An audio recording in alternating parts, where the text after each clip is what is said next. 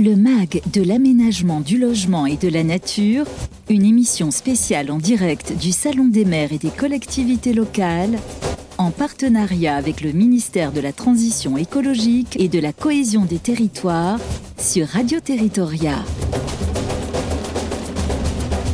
Bonjour à tous et bienvenue dans ce nouveau MAG de l'aménagement du logement et de la nature. Nous sommes en direct euh, du Salon des maires et des collectivités euh, locales euh, en ce mercredi 23 novembre. Voilà, 14h passé de, de, quelques minutes. On est en direct à la porte de Versailles à Paris et on va proposer une émission spéciale dédiée au dispositif de l'article 55 sur la loi SRU, Solidarité et Renouvellement Urbain et surtout les évolutions apportées par la, les récentes lois relatives à la différenciation, la décentralisation, la déconcentration, bref, la loi 3DS. Pour en parler, on a le plaisir d'avoir deux experts en plateau. On accueille Laurent Bresson. Bonjour Laurent. Bonjour. Vous êtes euh, sous-directeur des politiques de l'habitat, bienvenue à vous. Et Julie Bergeau, bonjour Julie. Bonjour. Vous êtes directrice de la mission d'appui SRU. Et puis, bien sûr, Hélène Parmentier. Bonjour Hélène. Bonjour. On se retrouvera tout à l'heure. Vous êtes chargée de mission mobilisation des territoires, également à DGALN. Et on va euh, bien sûr prendre les questions. Vous pouvez poser dès à présent en direct. J'allais dire le standard est ouvert, mais ça se passe plutôt sur le chat de Radio Territoria. N'hésitez pas à nous interpeller. On prendra donc euh, vos émissions, en, vos questions en toute fin d'émission. Le sujet du jour, plus de 20 ans après la création euh, du dispositif de l'article 55 de la loi SRU, qui a instauré l'obligation pour les communes les plus peuplées de disposer de 20 ou 25 de logements sociaux au sein des résidences principales, la loi 3DS du 21 février dernier, donc 2022, est venue y apporter des évolutions substantielles. On va justement avec nos invités faire le point sur l'actualité de ce dispositif, mesurer en quoi la loi 3DS est venue à la fois le pérenniser, le rendre plus soutenable et puis euh, en permettant des adaptations territoriales accrues. Plus particulièrement, on va parler des modalités de rattrapage du déficit en logements sociaux pour les communes concernées. Et dans ce cadre, nous verrons en quoi le contrat de mixité sociale nouvelle génération se veut l'outil par excellence pour y contribuer et quelles sont ses perspectives de déploiement. On démarre euh, tout de suite avec vous, Laurent Bresson, avant euh, d'aborder ces évolutions. Pourquoi une nouvelle loi pour adapter finalement le dispositif qui existait de l'article 55 de la loi SRU eh bien parce que 20 ans après son entrée en vigueur, euh, la loi SRU est en fait euh, à la croisée des chemins. À la croisée des chemins d'ailleurs, dans un premier temps, sur les résultats euh, obtenus. La loi SRU, c'est à la fois un moteur indispensable, incontestable de la production de logements sociaux en France. on n'aurait jamais autant produit dans les communes déficitaires en logements sociaux sans ce dispositif. et dans le même temps, on constate aussi que 20 ans après, la dynamique commençait à plafonner, à atteindre ses limites euh, dans un certain nombre de communes. Ainsi, euh, ce sont près de 60% des communes euh, dans lesquelles s'applique le dispositif SRU qui aujourd'hui n'atteignent pas leur taux légal d'objectif, d'une part, et d'autre part, à l'issue du, du, dernier bilan triennal, puisque la loi SRU est rythmée par des périodes triennales successives, à l'issue de ce dernier bilan triennal, le triennal 2017-2019, lors duquel on a pu mesurer la trajectoire de rattrapage des communes, eh bien, ce sont euh, environ 500 communes, hein, c'est-à-dire un peu moins de la moitié des communes concernées, euh, qui ne sont pas euh, de manière satisfaisante au rendez-vous. Croiser des chemins aussi par le fonctionnement du dispositif lui-même. ce dispositif, avant qu'il ne soit révisé récemment par le législateur, euh, était borné par une échéance, une échéance proche euh, à 2025. Et cette échéance se rapprochant, près euh, d'une commune déficitaire sur deux, étant encore à plus de 10 points de son objectif, eh bien, on avait pour ces communes, ces communes-là, un effet de mur qui commençait à se rapprocher. C'est-à-dire qu'on savait que finalement, quel que soit leurs efforts, là, en deux ans, on ne pouvait pas combler ce retard. on savait que quel que soit l'effort sur certains territoires, pas sur tous, mais sur certains territoires, quel que soit l'effort, quel que soit l'investissement qui était fait, l'objectif n'était plus atteignable dans le délai euh, prévu par le législateur et ça pouvait avoir une dimension démobilisatrice mm. pour certains acteurs qu'on comprend, euh, qu'on comprend aisément.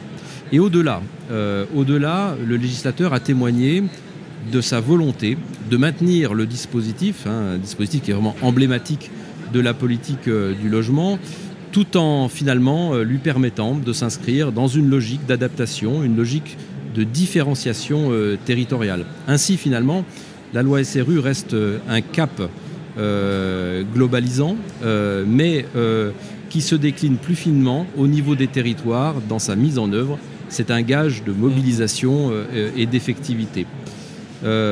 D'autre part, euh, les objectifs euh, de la loi 3DS, hein, loi, qui a trouvé finalement un compromis, euh, ont consisté finalement à répondre à, ces enjeux.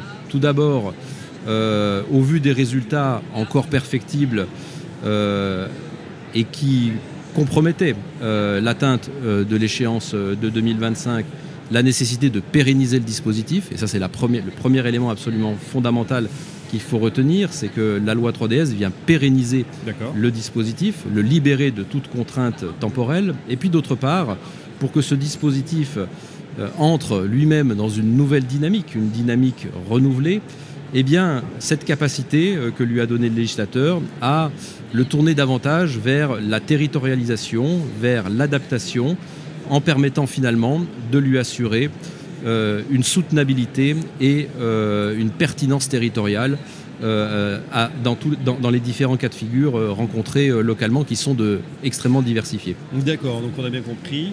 L'enjeu en tout cas reste plus que jamais gravé dans le marbre. Maintenant c'est les conditions, les modalités pour l'atteindre. Alors justement, on va commencer par le premier point, en quoi SRU est désormais plus soutenable? Alors, ce qu'il faut, avant de rentrer là-dedans, il faut quand même avoir en tête que l'objectif final, le cap, euh, la cible, euh, reste le même, reste la même. Euh, et ça, ça n'est pas remis en cause. Le niveau d'ambition générale en matière de, mixité sociale à atteindre n'est pas, remis en cause. Et donc, il s'agit toujours bien d'avoir 25% de logements sociaux dans les communes qui, qui n'en disposent pas aujourd'hui, ou par défaut, par exception, 20% dans les communes dont le marché du logement social est moins tendu.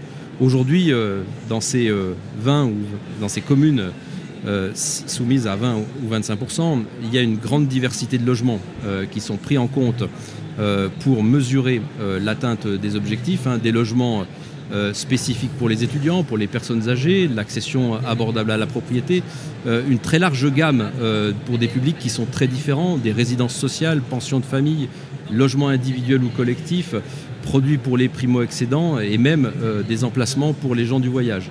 Et pour tous ces logements qui, qui, rentrent dans la, dans la catégorie des logements sociaux comptabilisés euh, par, euh, par SRU, la nécessité de trouver des solutions pour les plus démunis, sans oublier, sans oublier que le logement social a aussi une finalité d'attractivité des territoires. Et je crois que cette double dimension euh, cette double dimension des, logements qui, concourent à l'atteinte de l'objectif, elle est absolument fondamentale. D'autre part, d'une part, offrir du logement abordable à tous, et notamment aux plus démunis, mais aussi, d'autre part, euh, assurer l'attractivité des territoires, c'est-à-dire offrir des solutions de logement euh, à des personnes en, situation d'accès à l'emploi, à des personnes saisonnières, à des personnes en mobilité professionnelle, etc. Et plus globalement, d'une certaine manière, fluidifier les parcours résidentiels, c'est absolument essentiel. Donc le cap et la raison d'être, qui est vraiment essentiel dans la politique du logement, demeure totalement. Ce qui change finalement, c'est la trajectoire pour atteindre ce cap, pour, atteindre, pour atterrir sur cette cible, euh, puisque bah, quand on est une commune déficitaire, hein, c'est-à-dire quand on est en dessous de son taux de référence, vous le savez, la commune est, non seulement euh, prélevée chaque année en fonction euh, de son niveau de, déficit en logements sociaux, elle, elle fait l'objet d'un prélèvement sur ses ressources, mais en parallèle, elle a l'obligation de rattraper son retard par période triennale. Et elle se voit finalement fixer un objectif triennal euh, de rattrapage. Et c'est ce rythme de rattrapage, cet objectif triennal, euh, qui va, euh, si je puis dire, être principalement modifié par la loi 3DS avec la suppression de l'échéance 2025 au profit de cette pérennisation sur cette pérennisation dans le temps. Et euh, d'une certaine manière, le nouveau principe euh, qui est désormais euh, en vigueur pour calculer finalement, pour déterminer les objectifs triennaux de rattrapage à atteindre, c'est une règle simple, à savoir que lors de chaque période triennale, toute commune soumise au dispositif SRU se doit de réaliser, de combler 33% de son déficit en logement social. 33% à rattraper tous les trois ans Ça permet à la fois de maintenir un niveau d'ambition très élevé, hein, parce que c'est pas rien, un tiers du déficit sur trois ans, mais aussi réaliste. Et finalement, au terme de chacune de ces périodes triennales, on fait un bilan on recalcule les logements manquants mhm. et on peut ainsi en déterminer ce qu'il va falloir produire pour la période triennale à venir. Voilà le principe de fonctionnement du nouveau dispositif. Je prends un exemple très simple, ça veut dire que, bon, on va prendre une commune lambda, hein. s'il manque 1000 logements justement pour atteindre le, seuil, euh, on fait cette constatation, ça voudrait qu'il faudra dans les trois ans à, venir euh, bâtir 330 logements sociaux. D'accord. C'est exactement ça, le principe, est, très simple. En tout cas, c'est le principe de référence hein, euh, qui, a été fixé par, par, par le législateur. Euh, ce principe, euh, il fait l'objet aussi d'adaptation euh, et d'exception. Alors tout d'abord parce que on l'a déjà dit, la loi 3DS, c'est une loi de différenciation et d'adaptation. Mmh. Et donc ce taux de 33% de logements manquants à combler sur chaque période triennale, il va pouvoir d'une part être augmenté dans le cas où les communes s'approchent très près, si je puis dire, de la ligne d'arrivée. Qu'est-ce qui se passe dans ces communes qui s'approchent de la ligne d'arrivée? Ben, Le taux de 33% va automatiquement évoluer à la hausse pour atteindre 50% lorsque la commune est à moins de 4 points de euh, son objectif final. Imaginons qu'elle soit soumise à un objectif de 25%. Dès qu'elle a passé le cap des 21% de logements sociaux, son taux de rattrapage triennal va passer à 50% et non plus 33%. Euh, et lorsqu'elle est à moins de 2 points de euh, son objectif terminal, c'est-à-dire qu'elle est à 23% de logements sociaux pour un objectif de 25, eh bien ce taux de 50% va se trouver, euh, va évoluer vers 100%. Ça permet d'une part d'éviter une décélération très forte des objectifs quand on s'approche de la ligne d'arrivée, ce qui serait paradoxal en général, quand on s'approche de la ligne d'arrivée, on est plutôt dans une phase d'accélération. 22-23%, allez, ça suffit. Euh, c'est plutôt, ça. Au contraire, là, on est, on est en juin à, mettre les bouchées douces. Là, on est en juin à mettre les bouchées douces. Alors, euh, ça ne veut pas dire d'ailleurs des objectifs, des objectifs qui vont augmenter, mais en tout cas qui ne vont pas baisser. Si, si, on maintenait le 33%, c'est évident que l'objectif, lui, baisserait très fortement. Hmm. Là, on va pouvoir du coup lui maintenir euh, un, certain, un certain niveau d'ambition. Et puis d'autre part, bah, le fait de passer à 100% quand on est presque à la ligne d'arrivée, bah, ça évite un effet un peu asymptotique, parce que vous imaginez que si vous projetez durablement ce taux de 33%, d'une certaine manière, vu que les résidences principales continuelles à augmenter, bah eh ben, le, taux de, le taux de 25%, vous l'atteignez jamais en fait. Voilà, donc il fallait bien quand même qu'à un moment donné, on marque un terme au dispositif et qu'on permette à chacun d'atteindre l'objectif et de sortir finalement du dispositif de rattrapage, puisque c'est la raison d'être. Alors ça, c'est pour les communes qui s'approchent de la ligne euh, et pour lesquelles le taux est majoré. Et puis, bah, il y a l'inverse. La situation inverse, c'est les communes qui sont nouvelles entrantes dans le dispositif SRU, puisqu'il y a plusieurs raisons qui font que des communes euh, entrent dans le dispositif des SRU, parce que par exemple, elles franchissent les seuils démographiques euh, d'éligibilité au dispositif. Et dans ce cas, le législateur a prévu un aménagement inverse, hein, à savoir que par exception, pour ces communes qui rentrent dans le dispositif, on ne va pas les soumettre, euh, j'allais dire brutalement, dès d'entrée de jeu à un taux de 33%, mais on va organiser une vraie progressivité dans ce taux de rattrapage du déficit.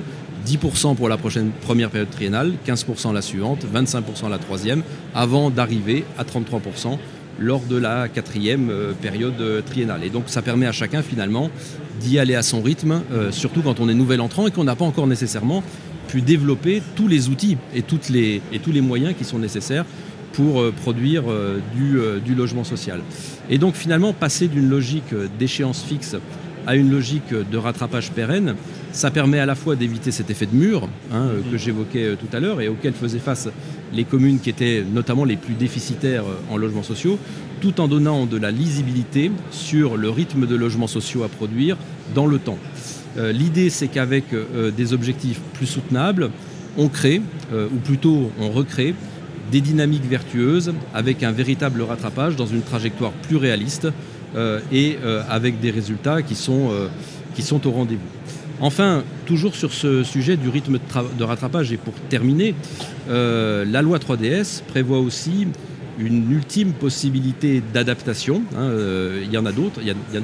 Une ultime possibilité d'adaptation puisque dans un cadre cette fois très spécifique, euh, encadré et prévu par le législateur, dans un cadre contractuel, il va être possible également d'adapter à la baisse l'objectif de 33% dans un certain nombre de cas bien précis et moyennant la conclusion d'un contrat de mixité sociale entre les principaux partenaires de la production du logement social. Alors c'est ce qu'on va voir justement euh, euh, dès maintenant. En tout cas, on l'a bien compris, on arrête euh, cette logique d'échéance fixe hein, avec cette barrière de 2025 pour passer à quelque chose de plus progressif. Justement, on parlait mixité sociale. Alors ce contrat, Bergeau, de mixité sociale, explicitement cité hein, dans la loi 3DS, qu'est-ce que c'est exactement? Oui, alors effectivement, c'est donc la première fois que, ce contrat de mixité sociale il est, il est reconnu et, normé par la loi. Euh, on va dire que dans son, principe, son objectif, euh, c'est l'outil par excellence pour formaliser les engagements, les moyens qui justement vont être mis en œuvre pour, euh, bah, pour rendre ce rattrapage effectif. Puisqu'on l'a dit, SRU c'est un moteur, c'est parfois un aiguillon, mais c'est pas le dispositif SRU en tant que tel hein, qui, fait, qui fait sortir les logements de terre. Et justement, ce contrat de mixité sociale, eh ben, il va devoir s'intéresser à tous ces leviers concrets que sont euh, l'action foncière, l'urbanisme, l'aménagement, la programmation et le financement du logement social. Et puis plus globalement, une attention aussi sur la mixité sociale en général qu'on voit à travers les attributions de logements sociaux au public prioritaire. Donc, voilà, un contrat qui a, qui un champ assez large sur une optique opérationnelle. Ce qu'on peut dire, c'est que ce contrat de mixité sociale, ce n'est pas une nouveauté absolue. Ça existait euh, déjà dans le dispositif, mais de façon plus ou moins formalisée. Il y avait quand même eu en 2015 une instruction ministérielle qui, y incitait. Mais on va dire que le, bah, contexte aujourd'hui euh, et les ambitions sont quand même renouvelées. Euh, je dirais qu'il y a quelques années, les premiers contrats de mixité sociale étaient davantage alors souvent été conclu par des communes qui venaient d'être mises en carence, peut-être je, reviendrai, mm-hmm. et on était davantage dans, une logique de euh, la commune essaye quand même d'objectiver sa bonne foi, de dire qu'elle est volontaire, etc., pour faire du logement social, enfin qu'elle n'est pas récalcitrante. Euh, je dirais qu'aujourd'hui, voilà, on n'est pas forcément dans une logique euh, bonne foi, mauvaise foi. mais on sort de cette, voilà. ce paradigme on, est vraiment euh, sur euh, une ambition euh, d'action et de résultat. Et c'est pour ça qu'on s'intéresse à tous ces leviers, c'est pour ça que c'est l'occasion de faire ce point global dans une logique opérationnelle, dans une logique évaluative. Qu'est-ce qui est fait, ce qui marche, ce qui ne marche pas, et justement comment on peut se projeter sur la période suivante avec, des moyens et des ambitions un peu plus accrues et, en utilisant toute la palette, toute la palette des, outils disponibles. Mmh. Alors justement, on le sait que on voit hein, nous depuis euh, euh, ces deux jours, on est déjà au salon des maires. Il y a beaucoup de maires qui se plaignent effectivement de la, charge, du manque de moyens, euh, etc. pour pour mettre en œuvre hein, toutes ces solutions. Qu'est-ce qu'on peut leur dire? Ben, ce qu'on veut dire, c'est que oui, on sait que les difficultés des communes, on doit les entendre. Et mm. aujourd'hui, l'acte de construire, c'est pas un acte facile. Il y a les difficultés d'accès aux fonciers, il y a les oppositions fortes des riverains, il y a aussi euh, voilà, les ambitions euh, sur euh, la trajectoire du zéro artificialisation net. Enfin voilà, tout ça, ce sont des, éléments à prendre en compte. Mais quand on reparle de l'ambition du logement social et de la trajectoire de rattrapage des CRU, l'idée c'est que tout ça c'est vrai, mais c'est pas une fatalité. Euh, il y a des territoires qui connaissent des contraintes similaires, mais dont on voit des résultats différents. Et justement, ces résultats différents, bah, c'est euh, le fruit d'outils et de moyens euh, mis en œuvre. Et c'est de ça dont on veut parler dans, le contrat.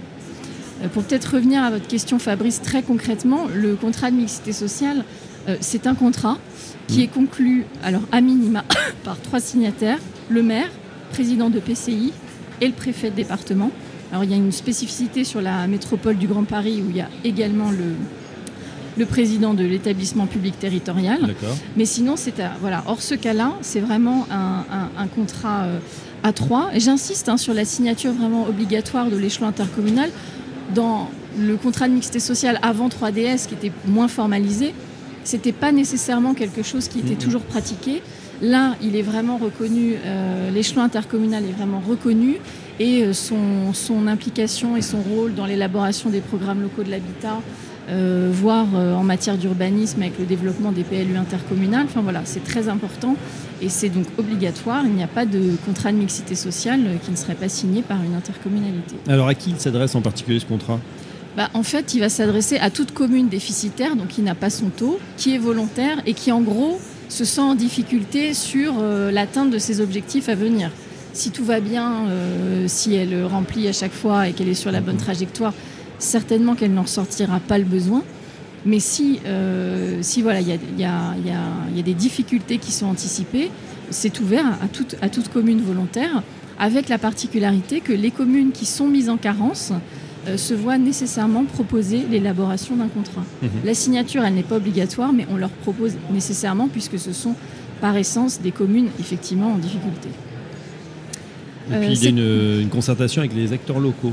Voilà, là ce que je vous, ce que je vous ai cité, ce sont les signataires de base, mais il est tout à fait possible, pardon, il est tout à fait possible d'avoir d'autres signataires ou à minima de toute façon d'associer euh, l'ensemble des acteurs euh, de l'habitat les acteurs locaux, puisque comme je l'ai dit, on va parler euh, outils opérationnels, donc euh, les établissements publics fonciers, évidemment les organismes HLM, et voilà, euh, les aménageurs, pourquoi pas les promoteurs. voilà, le but c'est d'arriver à faire les bons diagnostics, d'identifier les outils pertinents, donc avoir, autant avoir tous les experts et professionnels autour de la table. Mmh. D'autant, c'est vrai que c'était un peu aussi la, double peine. Laurent, on avait effectivement ces, ces communes en, carence qui en plus avaient des pénalités quand on n'atteignait pas les objectifs, ce qui, est, je pense qu'on tombait euh, dans un cercle vicieux. Hein. On ne parle pas des communes qui euh, volontairement ne, voulaient pas s'y conformer.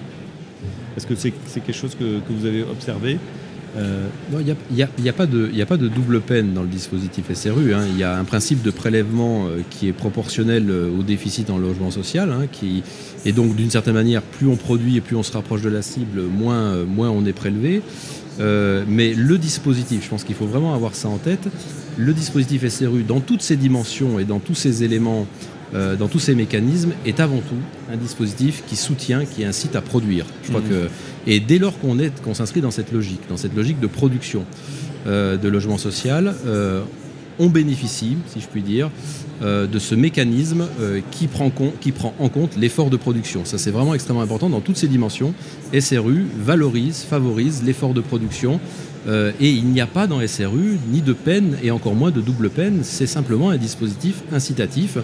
Euh, plus on produit, euh, plus on bénéficie des effets positifs de ce dispositif, moins on produit, moins, moins on en bénéficie. C'est aussi simple que ça en fait. Très bien. justement, on revient sur ce CMS, contrat de mixité sociale, qui permet de contribuer à l'atteinte des objectifs de rattrapage d'accord. En quoi est-ce que c'est la marque d'une logique de différenciation territoriale? Oui, alors cet aspect différenciation territoriale, là c'est aussi euh, une, grande novation de, 3DS, puisque pour la première fois, euh, le contrat de mixité sociale, il va avoir le, pouvoir euh, réglementaire, juridique, en fait, de venir aménager les objectifs de rattrapage qu'on vous a expliqué tout à l'heure avec la règle des 33%. Oui. auparavant, on avait eu des expériences de PLH mutualisant. Il y avait également la Commission nationale SRU qui pouvait ponctuellement venir aménager des objectifs de rattrapage euh, voilà, de façon très précise.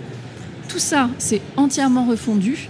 Maintenant, il n'y a que le contrat de mixité sociale qui a cette possibilité d'aménager les, objectifs de rattrapage avec deux, mécanismes, deux mécanismes particuliers ce qu'on appelle le, contrat de mixité sociale abaissant, où mhm. on va venir abaisser les objectifs pour trois ans d'une commune, donc passer de ce 33% jusqu'à éventuellement un taux de, un taux de 25%. C'est la dérogation dont on parlait tout à l'heure, euh, Laurent. C'est ça. Donc l'exemple, je crois que vous citiez euh, sur les 1000 qui manquent, 333, pas 330, mais 250. Euh, on pourra aller jusqu'à 250 avec toute une gamme, toute une gamme entre ça.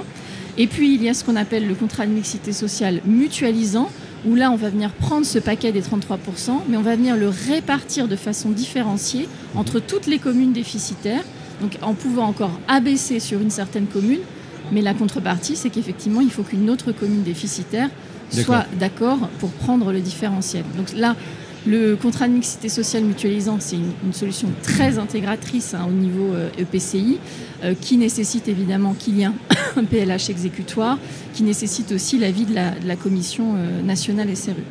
Et voilà, ce qu'il faut retenir, c'est que ces deux modalités, le principe, c'est de laisser davantage de temps encore aux communes. On, on, lisse un petit peu ce rattrapage.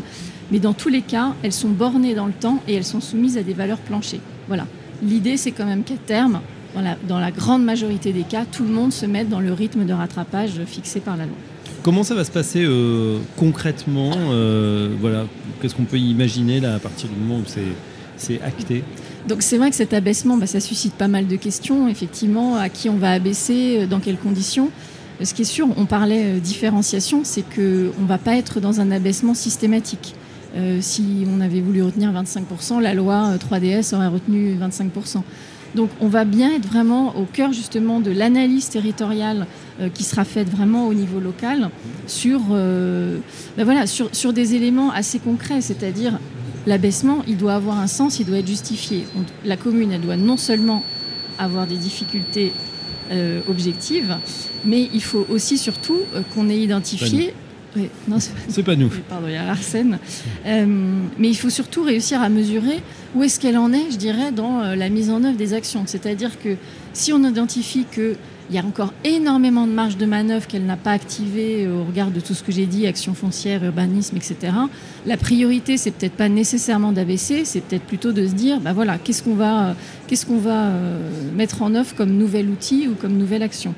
Euh, mais par contre, c'est vrai que dans un certain nombre de cas, si ça permet d'impulser des dynamiques euh, plus vertueuses euh, sur des communes qui ont fait des efforts et qui malgré tout ont besoin là, de, façon temporaire d'un rythme un petit peu diminué, eh bien, eh bien il, faudra, il faudra aller sur, cette, sur cet abaissement. Quel est le, ah. le, risque également qu'on peut avoir en, voilà, en, n'ayant plus cette deadline finalement de 2025 Vous pouvez faire penser à un mur, hein, comme on l'a expliqué. Oui, je dirais le risque, c'est enfin voilà par rapport à la, pratique de l'abaissement et, ça revient sur l'exigence d'opérationnalité du contrat de mixité sociale, ça serait d'abaisser sans action derrière et du coup sans mmh, résultat. Mmh, mmh. Parce que là, finalement, ça montrerait bah, que la différenciation, elle produit pas, euh, produit pas les effets demandés. Et puis, euh, et puis voilà, ça serait euh, l'idée qu'en fait on retarde, on retarde, mais sans sans, se donner les moyens d'être dans une dynamique quand même d'une trajectoire assez ambitieuse. Bien sûr. voilà. Un sens et des résultats euh, à la sortie. Vous dites également que le CMS doit permettre de se saisir de l'ensemble des leviers mobilisables pour la production de logements sociaux, on l'a bien compris, mais concrètement, qu'est-ce que ça retrouve? On sait les difficultés croissantes que rencontrent les maires, les collectivités pour construire hein, euh, euh, le ZAN, l'augmentation, etc. etc voilà, concrètement, comment ça va se passer? Parce qu'on est, on très très loin des, objectifs de production de logements euh, qu'il faudrait pour, euh, l'ensemble des Français. On sait hein, qu'il y a euh, quelques, quelques dossiers en attente, près de 2 millions, je crois, pour les logements sociaux. Voilà, ce que je disais tout à l'heure sur ces, leviers, c'est que voilà, le, but, c'est vraiment pas d'être dans la, leçon. on, sait que, on sait que produire du logement, n'est pas facile, qu'il y a des contraintes. Et, le but, c'est pas d'être aussi dans une discussion euh, sans fin euh, pour ou contre le logement social, ce que je disais bonne fois. C'est de regarder en fait des éléments très concrets qui sont très structurants en fait hein, des, capacités de production du logement social sur un territoire. On va prendre des exemples, euh, des exemples concrets. Quand on a un document d'urbanisme, un PLU qui ne prévoit pas de secteur de mixité sociale, c'est-à-dire de dire dans toute opération de temps de logement, on va imposer un pourcentage quand on se rend compte que euh, voilà, les, communes euh, parlent de foncier rare et cher, mais qu'on voit qu'il n'y a pas d'études de gisement foncier ou pas nécessairement de stratégie foncière. Euh, quand on observe que les documents d'urbanisme ont fixé des règles, mais que finalement systématiquement toutes les opérations nouvelles ne vont pas utiliser l'ensemble des droits à construire qui sont prévus. Donc on va faire en fait de la sous-densité. Mmh. Ou quand on se rend compte que bah, les différentes aides financières euh, de l'ensemble des collectivités euh, ne sont peut-être plus suffisamment adaptées, je dirais, aux enjeux de production de demain, qui vont être l'acquisition-amélioration, enfin tout ce qui, tout ce qui a trait, euh, je vais dire, à la, à la reconstitution urbaine et qui, c'est vrai, va nécessiter un modèle certainement financier un petit peu différent. Voilà, quelques éléments qui permettent de dire ah oui, tiens, un autre élément qui était le, le, mode de production du logement social et la VFA. Euh, on a un certain nombre de territoires. Alors, c'est pas d'être pour ou contre la VFA. La VFA, c'est un élément, euh, euh, je dirais, indispensable hein, de la production. Euh, mais quand on constate qu'il y a certains territoires où ce n'est plus que ça, c'est entièrement monotypé, c'est intéressant d'avoir, euh, je pense, et d'entendre les bailleurs sociaux du territoire sur l'impact en fait, euh, sur l'impact de ce mode de production, et en termes de logement produit, et en termes, je dirais, de capacité d'action des bailleurs sociaux. Donc voilà, ce sont des, sujets, des illustrations pour montrer que, que, voilà, c'est sur ces leviers-là euh, qu'on pense que le contrat de mixité sociale doit pouvoir euh, permettre d'engager des discussions. Et c'est ce type de levier qui doivent pouvoir être, euh, qui pouvoir, doivent pouvoir être activés et consignés dans un contrat de mixité sociale. D'accord, si je comprends bien, donc ce contrat de mixité sociale, ça peut aussi être une, une bonne opportunité de, de mener plusieurs actions, différents points Tout à fait. je pense qu'il y a, et même dans son, voilà, il y, a, toute l'élaboration, il y a toutes les discussions qui vont y présider. Et puis globalement, on va dire dans le produit fini, on l'imagine un petit peu sous, un, sous une organisation en trois volets, on va dire. Un premier, un premier volet assez pédagogique qui est aussi l'occasion, au-delà de ces outils, de refaire un point sur le dispositif euh, SRU on l'a dit, on parle de, prélèvement, il y a des dépenses déductibles. C'est un dispositif qui est assez complexe et c'est toujours intéressant de refaire un point sur ça pour que euh, l'ensemble des acteurs aient bien conscience de comment se positionner et des, et, des logiques, et notamment aussi des logiques de rattrapage. Euh, voilà, comme le disait Laurent Bresson. Euh, on produit du logement, mais on produit aussi, on produit du logement social, mais on produit aussi d'autres logements. Tout ça, ça fait augmenter à chaque fois les résidences principales. Donc, il faut bien avoir conscience que si on veut à terme rattraper euh, son retard, il faut non seulement imposer une certaine part dans la production nouvelle, mais il faut aussi avoir des opérations un peu spécifiques. Euh, sinon, en fait, on, court toujours après, le, après, après la cible. Donc, un CMS avec un volet un petit peu état des lieux. Un autre volet aussi sur justement euh, bah, l'existant, puisque mhm. il y a quand même très peu de territoires qui sont vraiment une page blanche quand même en termes d'action sur le logement social. Donc c'est intéressant de voir qu'est-ce qui est déjà fait, mais dans une logique évaluative. Vraiment ce que je disais tout à l'heure. Qu'est-ce qui marche, qu'est-ce qui marche pas? Bah, c'est pas punitif, c'est vraiment euh, pas à pas qu'est-ce qui marche, qu'est-ce qui fonctionne, quelles sont les initiatives et comment les, faire perdurer. C'est ça. Et puis euh, bah voilà, côté État aussi, peut-être euh, donner à voir un certain nombre de choses qui peuvent, qui peuvent être faites. Il y a des il y, a des, il y a des dispositifs innovants aujourd'hui. voilà, je ne sais pas si on parle des gisements fonciers. Il y a aujourd'hui toutes les dynamiques de, surélévation, euh, d'identification du potentiel de surélévation d'un certain nombre d'immeubles. Enfin voilà, c'est des sujets qui peuvent être mis sur la table, qui n'ont pas de sens dans tous les territoires, mais qui dans un certain nombre de territoires peuvent être intéressants. Donc un volet euh, état des lieux pédagogiques, un volet d'analyse sur ce qui est fait, et puis le troisième volet, bah, c'est la feuille de route en fait sur le triennal à venir, qui va consister à fixer justement ces actions, ces engagements nouveaux, et puis les objectifs de rattrapage, qu'ils soient abaissés, mutualisés ou qu'ils soient ceux retenus par la loi, puisque je ne sais plus si je l'ai dit euh, exactement, mais euh, abaissement, mutualisation ne sont pas obligatoires, ne sont pas euh, consubstantiels du contrat de mixité sociale. Il peut tout, à fait décider que le contrat de mixité sociale va reprendre les objectifs de la loi, mais va se fixer justement sur les moyens pour les atteindre. Alors, on va euh, rapidement poser la dernière question, c'est à Laurent, et ensuite on, passera à vos questions à vous.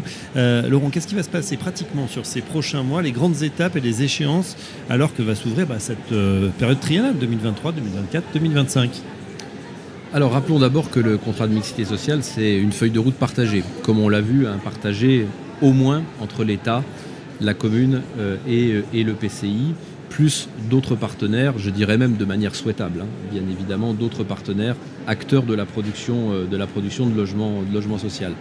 Pour la période triennale à venir, vous l'avez dit vous-même, 2023-2025, on y est presque euh, à, cette, période triennale, ce qui nous amène à penser qu'un euh, horizon souhaitable de conclusion de, cette première génération de contrats de mixité sociale post-loi 3DS euh, se situe euh, à la mi-2023. Hein. Il faudrait qu'au milieu de l'année 2023, l'essentiel, la très grande majorité des contrats de mixité sociale euh, puissent avoir été conclus.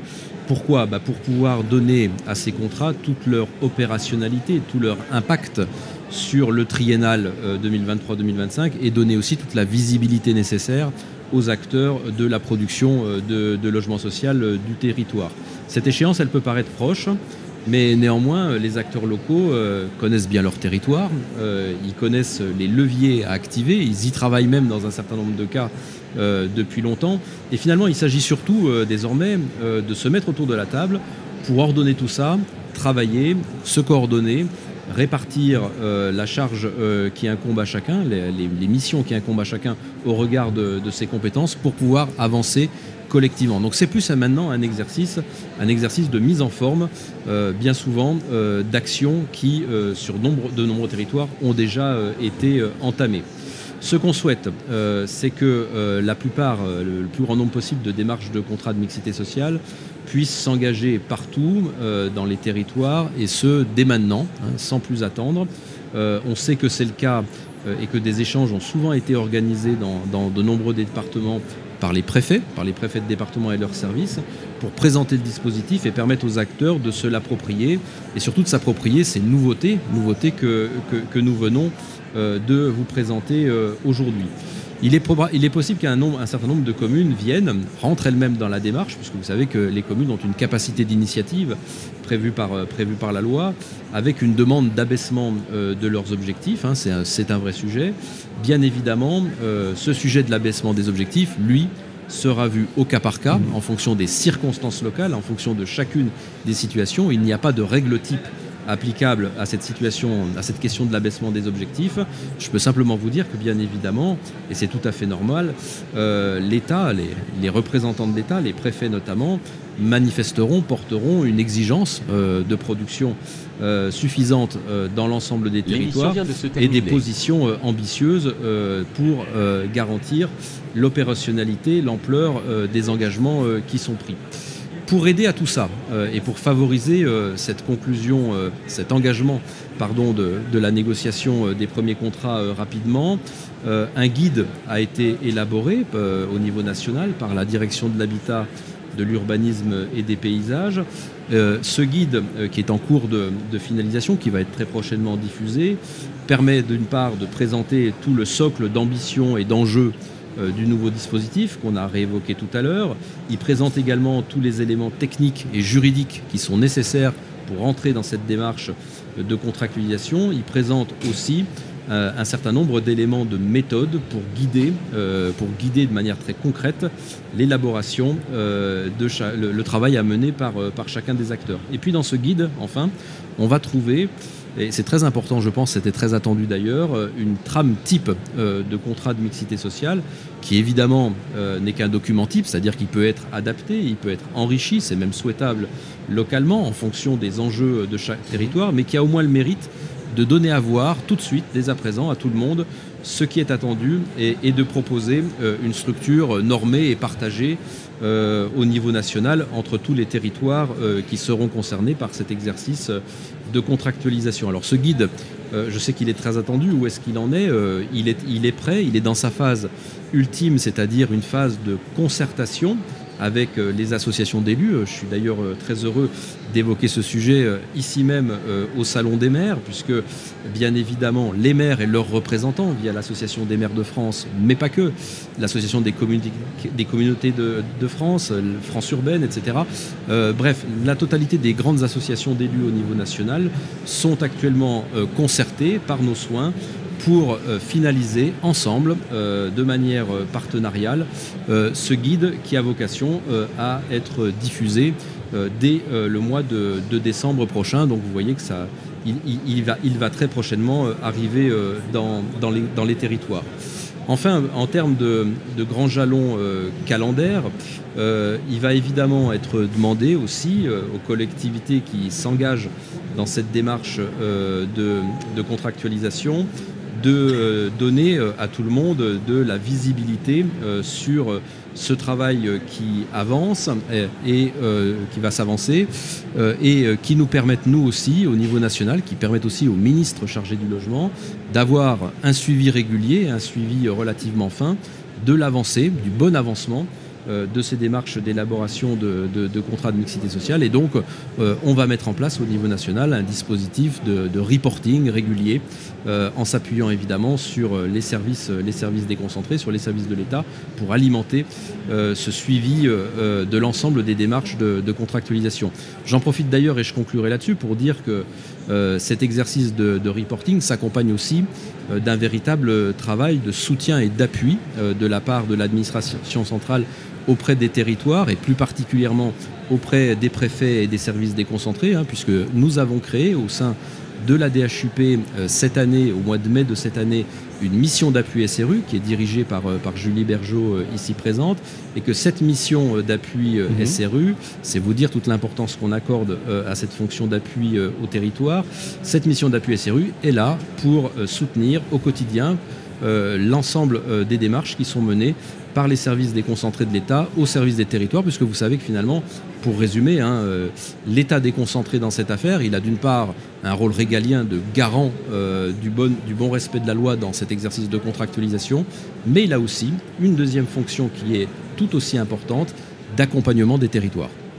On arrive presque au bout de cette émission. On va avoir euh, deux petites minutes pour les questions. Donc, réponse, s'il vous plaît, très courte aux questions d'Hélène. Hélène, on vous écoute.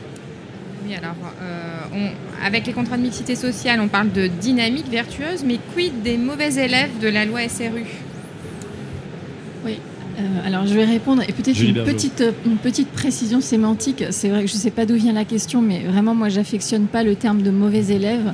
Euh, je pense, et, on l'a vu, et c'était aussi les, dynamiques des contrats. Voilà, on n'est pas, on n'est pas à l'école. Hein. je pense qu'on parle d'élus en responsabilité, d'une loi qui a plus de 20 ans et quand même un enjeu majeur sur la mixité sociale. Voilà. Après, effectivement, il peut y avoir des résultats insatisfaisants.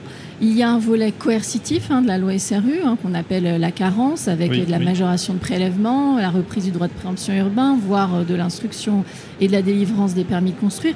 Tout ça, ça perdure. Hein, ça n'a pas été euh, remis en cause par 3DS.